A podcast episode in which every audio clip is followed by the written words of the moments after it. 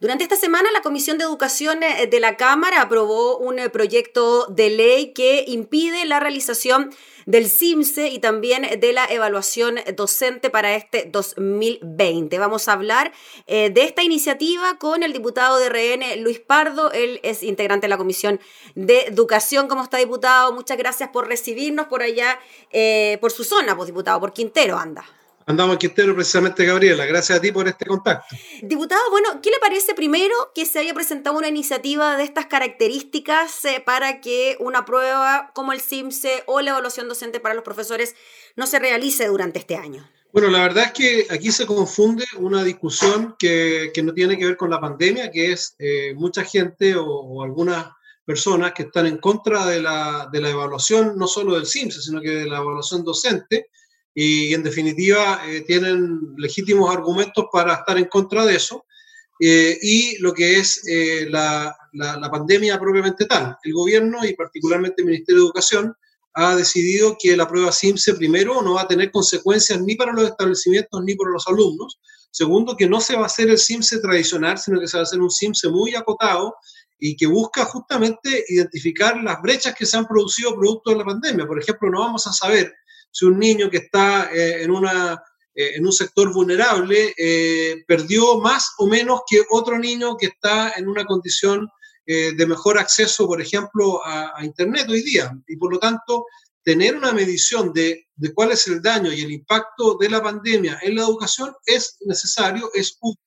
Y por lo tanto, no se justifica suspender el CIMSE. Sin embargo, también el gobierno ha dicho que de acuerdo a cómo evolucione la pandemia se verá, ¿no es cierto?, en qué minutos se administra y eventualmente quizás no se llegue a hacer, pero, pero esto de ponerse a legislar para eh, prohibir el CIMSE eh, por los argumentos que se dan, me parece que es eh, aprovecharse de la pandemia para imponer una visión que, que, es la que ellos promueven independiente de la pandemia, que es la suspensión total del CIMSE. Claro, o sea, se, estaría utilizando el argumento de la pandemia para decir no hagamos el CIMSE, pero quizá el argumento de fondo sería no lo realicemos nunca más porque no nos gusta el CIMSE, no nos gusta el sistema de medición. Exacto. Mm. El diputado Luis Pardo, ¿y mm, de qué forma se podría realizar el CIMSE en un año como este? ¿Sería vía telemática, online? ¿Los niños deberían asistir a las salas de clase? ¿Hay algún planteamiento de cómo se podría hacer esta prueba? Lo que pasa, Gabriela, es que primero eh, tendría que haber un retorno al sistema presencial. Ese retorno que Majadera insistentemente se ha dicho que es gradual, que es paulatino y que va a ser de acuerdo a la realidad sanitaria de cada comuna en el momento que esto se decida, eh, eh, eso podría ocurrir a lo mejor en el segundo semestre, no lo sabemos. Por eso que estamos debatiendo y legislando sobre hipótesis que nadie conoce, por eso que es tan inadecuado eh, resolver por vía legislativa temas que se tienen que resolver en el, de acuerdo a la contingencia y al momento que se esté viviendo. Si hipotéticamente en el mes de octubre, por ejemplo, estamos en, clases presenciales más o menos parejas en todo el mundo, en todo el país, digamos, eh, administrar una, una medición eh, de características mucho más ligeras que lo que es el CIMSE tradicional es perfectamente posible. Ahora, si eso no se da porque la pandemia sigue vigorosa, ¿no es cierto? Y el virus no afloja y estamos eh, en situación crítica, bueno, obviamente que en esa situación probablemente el CIMSE no se va a hacer. Por lo tanto, esta es una discusión hipotética, confusa, que solamente agrega eh, ruido a un momento en que todos tenemos que concentrarnos en ayudar, particularmente a los niños en este caso que están eh, con con situación de confinamiento, con situaciones psicológicas, eh, incluso de, alimentación, muchos de ellos, para que puedan eh, pasar de mejor forma eh, la crisis que estamos viviendo. Mm.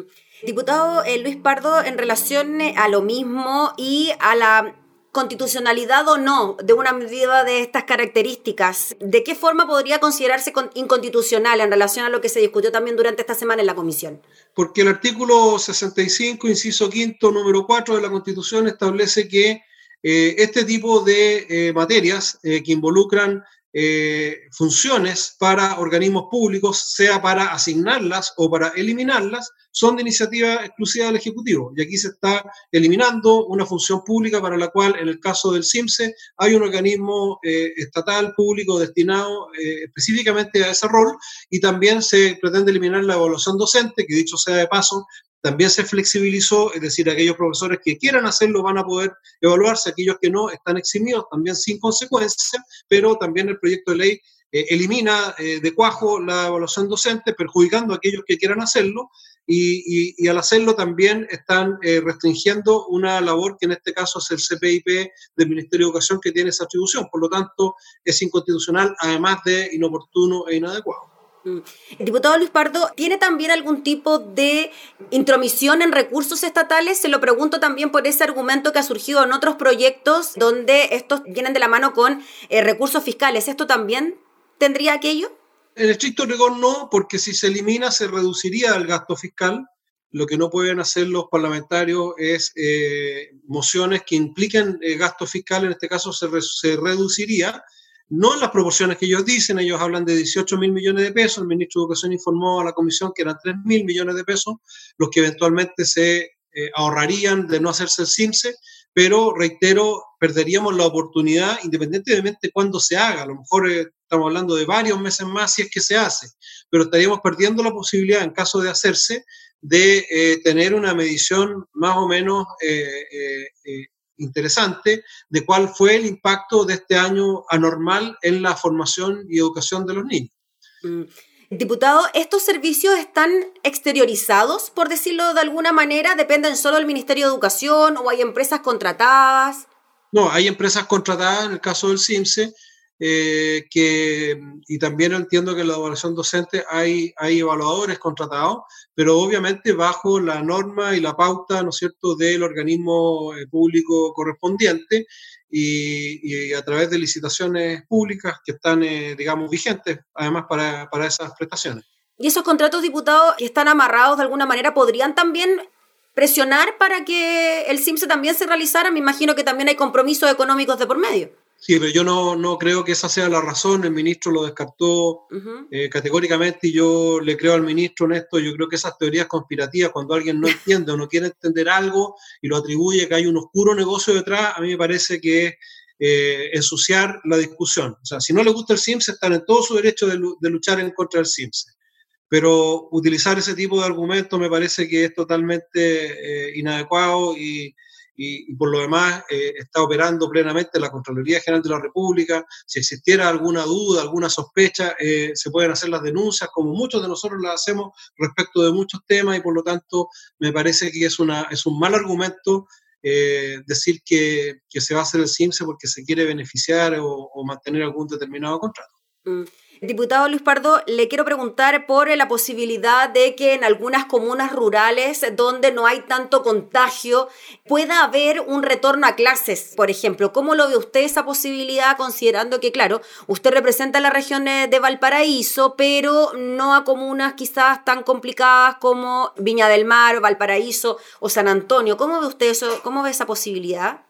Bueno, en nuestra quinta región yo creo que sería todavía inoportuno volver a clase. Yo, yo me he declarado públicamente en contra de las cuarentenas totales cuando no se justifican plenamente eh, y creo que eh, el retorno a clases en aquellas comunas que, que, permitan, eh, bajo todo el control de las medidas sanitarias, volver a clase debe irse haciendo, pero todavía estamos un poquito lejos de eso porque en nuestra región, si bien hay comunas rurales eh, pequeñas, con poca población, hay mucho eh, igual eh, traslado de profesores y de, alumnos intercomunales, y por lo tanto sería muy difícil en este minuto hacer un retorno a clases, pero probablemente en, en un mes más esa situación, de acuerdo a cómo haya evolucionado la pandemia, va a poder también revisarse, porque también hay que pensar que muchos alumnos, muchos niños que están hoy día confinados en sus hogares son niños vulnerables que a veces están confinados en lugares con muy poco espacio, eh, que además tienen problemas de alimentación,